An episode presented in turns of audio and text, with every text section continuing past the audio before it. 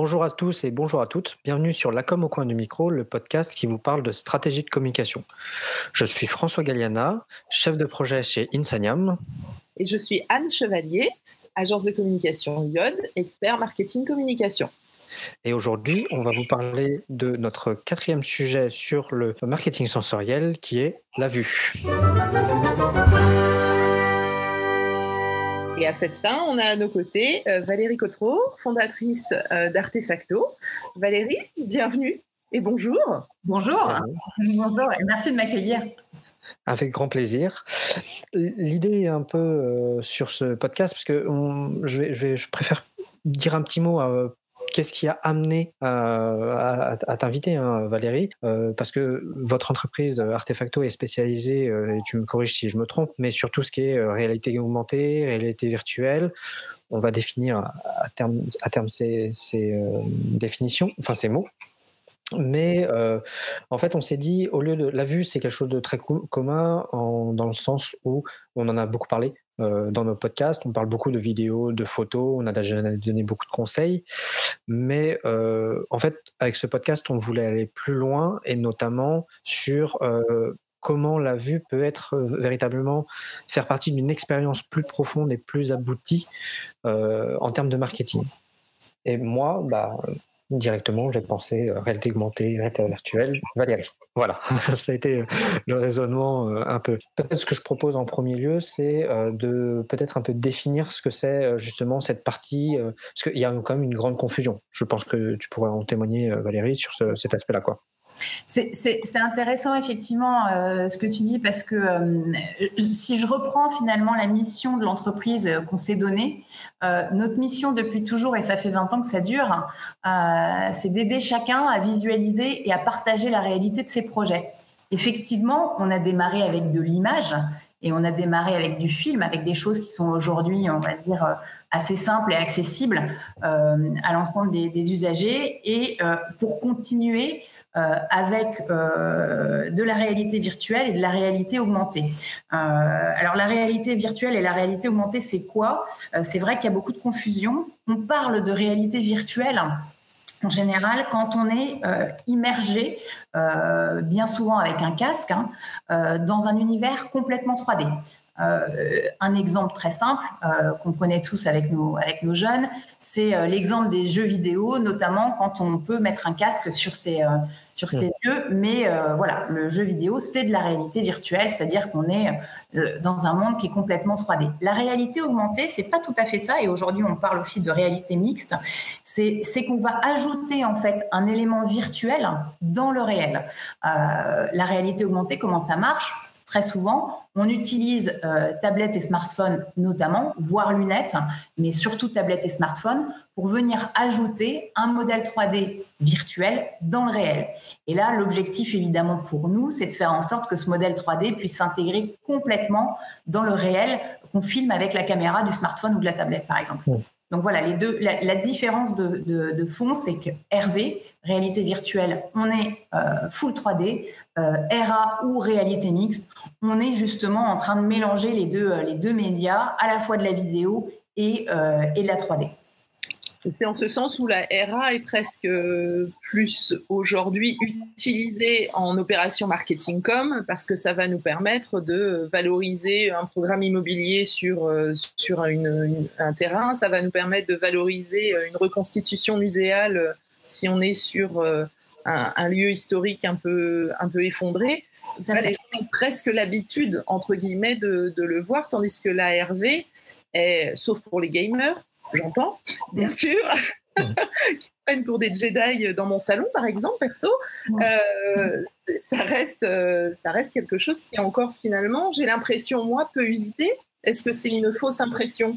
Alors, c'est vrai, mais j'ai envie de dire que la réalité augmentée, euh, parce que là, on cite des exemples du, culturel, immobilier, au niveau des usages, au niveau des professionnels, ça reste aussi quelque chose qui euh, est en train de, prendre place aujourd'hui. Mais j'ai envie de dire qu'il y a encore quelques années, c'était pas tellement dans les usages, notamment parce qu'on avait des freins euh, techniques. Donc, euh, les enjeux sur la réalité euh, augmentée, c'est que ça puisse devenir quelque chose aussi de très usité dans, le domaine industriel. Euh, nous, aujourd'hui, on travaille avec des gens qui sont dans la menuiserie industrielle, c'est-à-dire pour la pose de fenêtres, de vérandas, de garde-corps, de choses comme ça. Donc, c'est quand même très pragmatique. Et l'idée, c'est de leur offrir des outils justement pour montrer ce que ça va donner. J'ai une extension de maison avec une véranda. Aujourd'hui, aujourd'hui, je peux l'afficher sur le site de mon client euh, comme si elle y était. Et ça, c'est encore des choses qui sont en devenir. Donc, euh, nous, on est en pénétration de marché là-dessus, mais euh, ça reste quelque chose de très, de très, très neuf. la réalité virtuelle, finalement, c'est des choses qui ont déjà pris corps sur des très grosses industries, mais effectivement, c'est resté assez confidentiel. Et aujourd'hui, ce secteur-là explose notamment dans le domaine de la formation pour venir reproduire à l'identique. On, parle de jumeaux numériques pour reproduire à l'identique des situations euh, industrielles qui peuvent être dangereuses et faire en sorte que les apprenants justement ne se mettent pas, ne se mettent pas en danger physique. il y a vraiment une volonté de de donner une expérience avec cette, euh, la réalité virtuelle et euh, la de vraiment de donner une expérience qui est très proche du réel en allant un peu plus loin, en fait, si je comprends bien. Oui, tout à fait. C'est-à-dire qu'on va essayer de reproduire le plus fidèlement possible des situations qui pourraient se retrouver dans le monde réel euh, en les virtualisant. Et l'idée, c'est de de, faire en sorte qu'on ne se pose plus la question du réel et du virtuel. C'est effectivement ça l'enjeu euh, et la quête euh, des, sociétés qui travaillent dans ce domaine-là, c'est de, faire en sorte de mettre l'usager euh, dans une posture où il est vraiment en immersion dans un contexte qu'il soit réel ou virtuel. Donc autant la RA, j'ai l'impression qu'on le voit tout de suite en, termes d'outils de vente. C'est-à-dire que je vais, euh, et, effectivement, le, je suis vendeur de véranda, je me retrouve chez un client et je peux lui faire toucher du doigt ce qui va être sa réalité de demain euh, dans son jardin. Euh, par rapport à, de la RV, où je vais plus aller sur de la, de, la formation. Quand, quand, je vous entendais parler, j'avais en tête bah, tous ces, modules numériques où on voit les on voit les, pilotes d'avions de chasse ou les pilotes de, euh, de, gros paquebots euh, faire des, des tests en réel. Mais quand on préparait euh, le podcast, vous nous disiez que ça va plus loin. Vous nous parliez de désamiantage, par exemple. complètement. Et c'est vrai que quand on parle des pilotes de, chasse, moi, ça me fait penser que finalement, ces technos-là viennent souvent de l'armée à l'origine. C'est souvent ça, ça marche. Et ensuite, elles sont réappropriées dans, dans le domaine industriel. Aujourd'hui, nous, nous avons beaucoup de demandes, effectivement, pour former euh, à la mise en sécurité et aussi pour euh, pallier, on va dire, euh, le problème des compétences qui peut se perdre dans les, dans les industries, parce que ça permet de démultiplier le nombre d'apprenants avec des systèmes complètement, complètement virtualisés. Et oui, nous avons travaillé sur sur des formations au désamiantage où, comme on l'expliquait tout à l'heure, l'enjeu, c'est vraiment de reproduire un contexte euh, au plus proche du réel. Ça veut dire que euh, quand on travaille sur une formation des désamiantage, eh ben, l'apprenant va devoir déjà, un, s'équiper virtuellement, mais il va devoir s'équiper, euh, mettre ses gants, son masque, tout un tas d'objets de, nécessaires avant de, partir sur son site de désamiantage. Il va monter sur son camion nacelle, il va élever sa nacelle, et je vous assure que là, on a vraiment une, une présence du, du, du, vide qui est réelle. Et d'ailleurs, il peut perdre ses outils par-dessus sa nacelle aussi. Donc, il faut qu'il soit vigilant par rapport, euh, par rapport à ça. Et euh, quand on fait du désamiantage, en fait, euh, on travaille aussi, et j'y connais pas grand-chose, hein, donc, mais de ce que j'en ai vu, on travaille aussi avec la projection d'eau pour éviter que les particules d'amiante éventuellement soient projetées dans, l'atmosphère.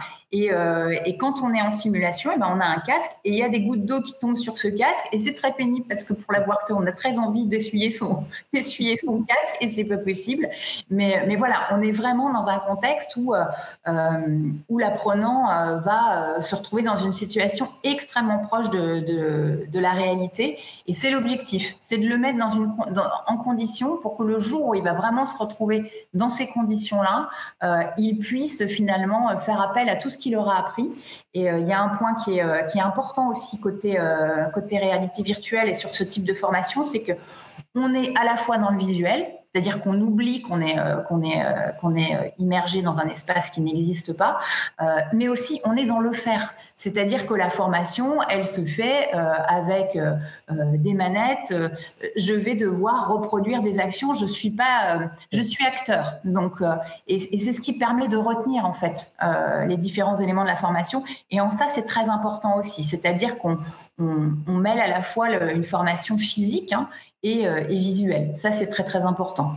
Euh, j'avais lu un article de prospective il y a quelques années où ils expliquaient que euh, l'être humain ne pourra jamais être télétransporté. Alors ça, c'était des conditions physiques et physiologiques que je ne saurais répéter aujourd'hui. Je ne ferai pas les premiers tests dans tous les cas, ça c'est sûr. Oui, non, perso non plus.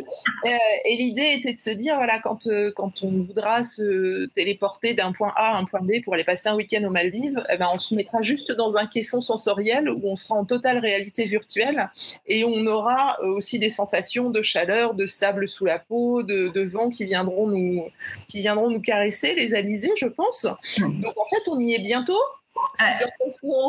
Alors là, c'était très, très pragmatique l'exemple que vous nous avez donné. Ça me fait un peu peur, moi, ce type de. ça, me fait penser, je ne sais pas si vous vous souvenez de ce film des années 70 ou si vous l'avez vu, mais ça me fait penser à Soleil Vert. Vous vous souvenez pas de ce, film-là? Soleil Vert. Alors, je, pensais plus à la première scène de Valérian où ils sont euh, sur une plage tous les deux. Je trouvais ça plus sympa que Soleil Vert, effectivement.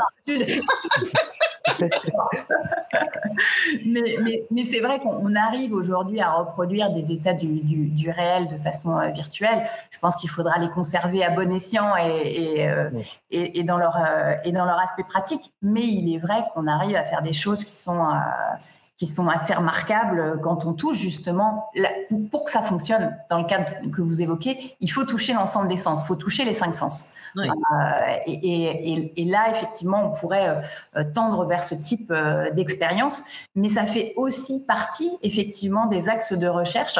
Nous, on a fait un séminaire il y a de ça deux ans en interne sur les orientations stratégiques de l'entreprise. Et ce point-là a été évoqué euh, c'est-à-dire, aujourd'hui, on est, euh, OK, réalité augmentée, réalité virtuelle. Est-ce que demain, on va inventer des outils qui euh, toucheront les cinq sens et nous permettront d'avoir une expérience augmentée encore plus à ce niveau-là? Il y a un point qui est très essentiel pour nous aussi, c'est-à-dire que, bien sûr, on travaille la vue chez nous, mais pas uniquement. Et on s'est rendu compte, et ça fait longtemps, et notamment, euh, je donne un exemple simple au niveau des films, par exemple. Le, son est capital. Si le son est mal géré, euh, ça tue l'expérience. Euh, et je dirais qu'en deuxième rang, chez nous, ce qui est extrêmement important, c'est la, partie présence sonore qualitative. quand vous vous retrouvez en immersion dans un espace, il faut aussi reproduire les sons de, de, ce lieu pour que euh, l'apprenant ait le sentiment d'être vraiment euh, en immersion euh, dans, une, dans une scène réelle. Mmh. Donc ça aussi, c'est extrêmement important. C'est quelque chose qu'on voit déjà, qu'on voit un peu aussi dans le domaine de la vidéo plus classique, je veux dire. Mmh. Mais effectivement, le, design sonore, et là, je, je, moi, je peux que, que approuver, c'est d'une importance juste capitale. Ça fait parfois bien la différence. Alors, pour avoir testé quelques, quelques-uns de vos outils, euh, c'est vrai que bah, c'est juste capital. Euh, moi, je me rappelle de, de, voir des choses, euh, notamment pour des éoliennes où on passe au-dessus de la mer. Bah, si on n'entend pas la mer, on s'y croit pas. Quoi. Exactement. Exactement. C'est, essentiel. Nous, on dit en interne, hein, on dit c'est 50% du, du, rendu final. Hein. C'est on, ne peut pas euh, s'extraire de ce contexte-là, sinon ça tue aussi la partie immersion et la partie, euh, euh, on va dire, on ne peut pas s'approcher du réel si on ne tient pas compte de, ces éléments-là. Alors certes, nous ne sommes pas des spécialistes du son, mais on se soigne tous les jours là-dessus et on, s'attelle à, faire en sorte que, enfin, on s'attelle à reproduire en tout cas un, univers sonore au plus proche du réel également. Bah, on avait abordé, c'était le premier sujet de notre série de podcasts podcast sur le marketing sensoriel, c'était Louis, effectivement. On avait travaillé avec Bernard là-dessus, euh, euh, chez Synthèse Prod, qui nous avait effectivement euh, bien souligné toute l'importance de, de, cet univers bien sûr. qui était clé et capital dans plein de plein des plein d'exploitations. Bah, complètement. La signature sonore, ne serait-ce qu'en publicité, est juste un truc de dingue parce que c'est ce qu'on retient, c'est ce qu'on retient dans sa tête sur, de, sur des pubs. Hein. Tout à fait. Des années plus tard. Exactement. Ça reste dans les têtes. Je suis d'accord. si si on parle, enfin voilà, on pense bon, on pense mise en œuvre assez énorme d'un tel projet. En termes de, timing et de phasage, ça se passe comment? Euh, sur de la formation, effectivement, ce sont euh, bien souvent des projets euh, à façon, c'est-à-dire qu'en fait, on va venir récupérer un besoin client très précis, euh, soit directement chez l'industriel, euh, mais parfois en fait les, les, filières se, se, rapprochent pour produire un, un outil commun. Euh, donc notre premier travail à nous finalement, c'est d'aller à la rencontre du cas d'usage et donc de l'industriel en question pour comprendre. On peut, on peut pas faire une bonne formation en réalité virtuelle si on n'a pas compris le métier de notre, notre client. Donc, il y a, il y a vraiment toute une phase de, de découverte. Et là, euh, le chef de projet qui suit euh, ce type de dossier va en immersion euh, chez le client de façon à, consolider avec lui finalement un, cahier des charges. que doit faire cette application? Sur quoi est-ce qu'elle doit former l'apprenant? Quelles sont les phases impératives par lesquelles on doit, passer? Et, de ce premier cahier des charges, nous, on va, finalement traduire ce cahier des charges en spécifications techniques. C'est-à-dire que c'est comme si on écrivait dans un autre langage. Euh, on, va, commencer à traduire ça pour que demain ce soit euh, codé et que ça puisse euh, donner lieu à une application. Donc il y a effectivement des phases préparatoires qui sont longues hein, et assez longues en rédaction de cahier des charges versus spécification fonctionnelle. C'est souvent un mois, un mois et demi minimum, et ça dépend de la disponibilité du, client aussi, avant de, commencer à produire la première ligne de code. Donc, euh, donc ça, c'est extrêmement important. Et, euh, et on en parlait juste avant, ce qui est aussi extrêmement important, ça va l'ergonomie applicative, c'est-à-dire comment, comment, quand je suis apprenant, euh, je viens actionner telle ou telle fonctionnalité. Il faut, il faut se rapprocher le plus possible de quelque chose de naturel. Donc ça aussi, ça fait partie des enjeux sur lesquels on travaille régulièrement pour euh, réussir à avoir quelque chose qui soit le prolongement de la main qu'on soit dans un univers, on va dire, assez naturel. Et il y a des enjeux assez forts à ce niveau-là euh, pour euh, ne pas mettre de barrières, parce que quand on se retrouve avec des manettes, et eh ben, c'est quand même pas tout à fait la vie vraie. Oui, forcément. Vous devez du coup pas mal travailler avec des spécialistes, des gens, enfin, outre des, des gens qui sont dans l'action tous les jours, en fait. Alors, on travaille avec des spécialistes au niveau des entreprises, effectivement. Euh, qui vont nous vulgariser leur, euh, leur métier. Et, euh, et, ils chargent à nous, avec des gens dont c'est la spécialité après en interne, de réussir à traduire ça sur le plan de l'ergonomie. c'est pas linéaire, hein, on va pas se mentir, on fait souvent des allers-retours sur la partie ergonomie pour, pour affiner en fait le, cas d'usage et être au plus proche de, de, de ce qui pourrait, comment dire, être facile d'utilisation pour un apprenant, parce que notre enjeu à nous aussi, c'est potentiellement de mettre un, casque sur la tête de n'importe qui. Donc, euh, on n'est pas avec des spécialistes de l'informatique. Et c'est ça l'enjeu. Et c'est ça aussi qui est, passionnant. C'est-à-dire que la personne qui va être formée au désamiantage, euh, c'est pas forcément quelqu'un qui est passionné par, le gaming. Hein. Donc, il faut savoir répondre à ça aussi. Et c'est gagné quand on est capable de former euh, quand on est capable de former euh, n'importe qui euh, grâce à des outils extrêmement techniques et extrêmement évolués. D'accord. Ça serait aussi intéressant, j'imagine, euh, une application, c'est peut-être une idée à glisser dans le, au, ministère, euh, au ministère de l'école, euh, de la scolarité, de se dire, bah voilà, faire découvrir le métier à tous nos, à tous nos collégiens, ça serait peut-être plus simple de leur faire faire des stages en réalité virtuelle qu'en réalité réelle. Quand on voit les difficultés pour trouver un stage de troisième, par exemple. J'en ai un qui est concerné aussi cette année, donc... ça, ça, ça, ça vécu. non, non, c'est vrai, c'est vrai que c'est. Euh, alors, pour l'éducation, on a déjà, euh, entre guillemets, euh, commencé à. On, a un enjeu sur. donc, on a développé une licence qui s'appelle qui est commercialisé en mode SaaS, qui s'appelle Urbacy et qui donc permet de, visualiser des objets en, réalité augmentée. Et une de nos fiertés, même si ça c'est pas encore, euh, c'est en cours de développement et on peut pas dire que ce soit encore massif, mais en tout cas on a eu des échanges avec le ministère de l'Éducation là-dessus. Euh, l'idée c'est quoi? Euh, C'est justement d'aller, comment dire, former les jeunes des lycées techniques notamment à qui on a souvent, euh, qu'on a souvent relayé au deuxième rang de la formation euh, euh, de façon très injuste, de leur proposer ce type d'outils. je donne un exemple. On a aujourd'hui des lycées en région Bretagne et pas que, dans le sud de la France également, qui utilisent Urbacy pour faire quoi? Pour charger des modèles 3D pour que nos jeunes, avant de faire avec leurs mains, puissent visualiser la finalité de ce qu'ils auront à construire. et le premier, le premier lycée avec lequel on avait travaillé D'ailleurs, c'était un lycée en, du côté de Toulouse. Euh, et c'était extrêmement intéressant parce que c'était un prof de béton quand même, qui, Ouais, mais il a détourné l'outil, franchement, il nous a épaté. Euh, il a détourné l'outil, c'est-à-dire qu'il a dit Moi, je veux utiliser cet outil-là pour mes jeunes parce que je veux les ramener en classe. Je veux leur montrer qu'on peut utiliser euh, aujourd'hui des outils hyper technologiques, euh, même dans le cadre de, de, de, formation de cette nature-là. Et ce qu'il leur a demandé de faire, c'est de modéliser d'abord l'escalier en béton qu'ils allaient devoir construire et ensuite de faire une comparaison entre ce qu'ils auront réalisé et la maquette numérique. Et c'est super bien parce qu'en fait, ce qu'on leur a demandé, et on lui avait développé une fonctionnalité spécifique euh, pour le cas, c'est que euh, le jeune superposait en fait son modèle numérique à son modèle réel. On a beaucoup ri d'ailleurs parce qu'on voyait bien qu'il y avait des problèmes d'aplomb, parce que le modèle tout à fait tout à fait nickel. Et, et, pour le coup, moi, ce qu'il m'a dit, il m'a dit, moi, j'ai récupéré 100% de mes, mes, jeunes dans ma classe, quoi.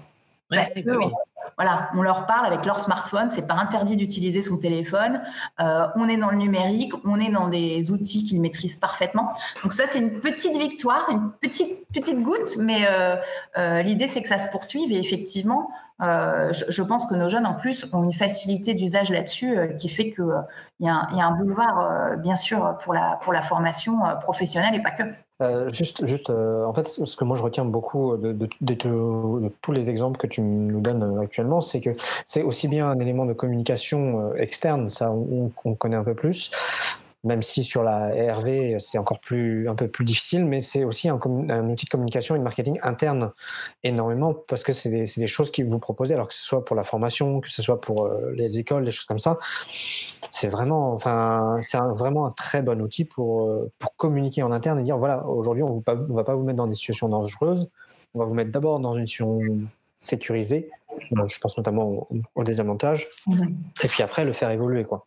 Oui, c'est effectivement, c'est un outil euh, qui est exactement ce que tu décris, c'est-à-dire qu'à l'origine, c'était plus un outil de com et de marketing euh, ou d'outils d'aide à la vente, et aujourd'hui qui se déporte vraiment à l'intérieur des entreprises, euh, et c'est pas juste un outil marketing, c'est aussi un outil de travail, euh, et, et, et demain, et c'est déjà le cas aujourd'hui, demain, ça va être aussi un outil outil, par exemple, sur le chantier, euh, et on travaille avec FH euh, dans ce contexte-là, euh, pour venir, comment dire, éviter la non-qualité sur le chantier. ça veut dire qu'on va utiliser la réalité augmentée pour comparer le réel et le virtuel et s'assurer, avant de couler une banche, par exemple, que les éléments sont bien positionnés sur le chantier. Donc, on rentre aussi là dans une démarche un d'économie, mais aussi de développement durable quant à la consommation des matières premières. Quoi. Donc euh, il y a des enjeux qui sont importants sur le plan technologique parce qu'il y a encore quelques verrous à lever, mais, mais voilà, on est aussi dans cette démarche-là euh, et on est beaucoup dans cette démarche-là, c'est-à-dire que sur toute la vie du, projet, euh, même bien en amont, on va pouvoir utiliser ce type de technologie. Hmm. Ça veut dire que ce type de technologie devient accessible de plus en plus? En termes de coûts, j'entends? Alors, en termes de coûts. On a parlé des lycées, on sait qu'ils n'ont pas des budgets euh, délirants, donc. Euh, non, non, mais complètement. C'est-à-dire que dans, notre monde à nous, il y, a, deux possibilités, en fait. Il y a, euh, comme je l'expliquais au début, le travail à façon sur une demande de cahier des charges où on va finalement nous faire une expression de besoin très pointue. Et effectivement, c'est plusieurs dizaines de milliers d'euros parce qu'on va travailler pendant des mois. On parlait du timing, hein, je n'ai parlé que du cahier des charges, mais un projet sur le million c'est 4 à 6 mois bien souvent de, travail parce qu'il va y avoir des allers-retours avec le client et euh, potentiellement des ajustements à faire.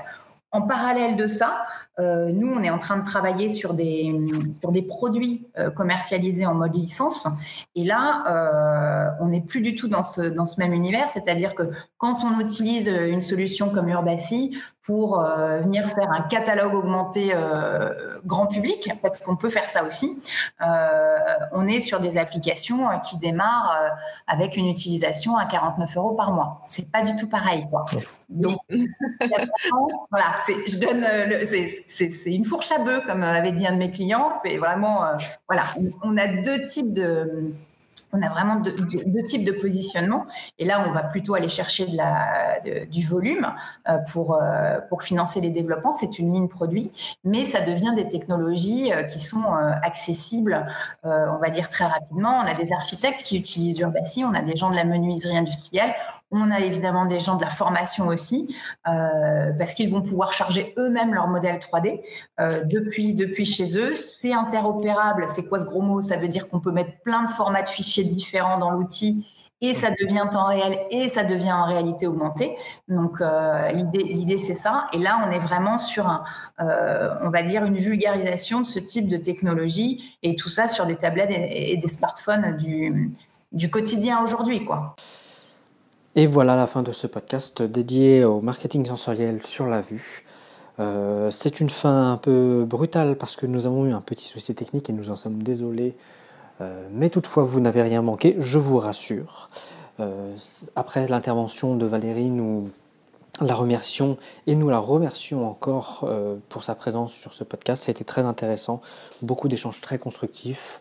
Euh, avec beaucoup d'exemples et tout ça. Donc merci beaucoup Valérie et euh, j'espère qu'on pourra te retrouver sur un autre podcast très très bientôt pour parler encore un peu plus en profondeur de tous ces sujets. Voilà. Quant à nous, euh, bah, on vous remercie d'être encore là, de nous écouter aussi régulièrement.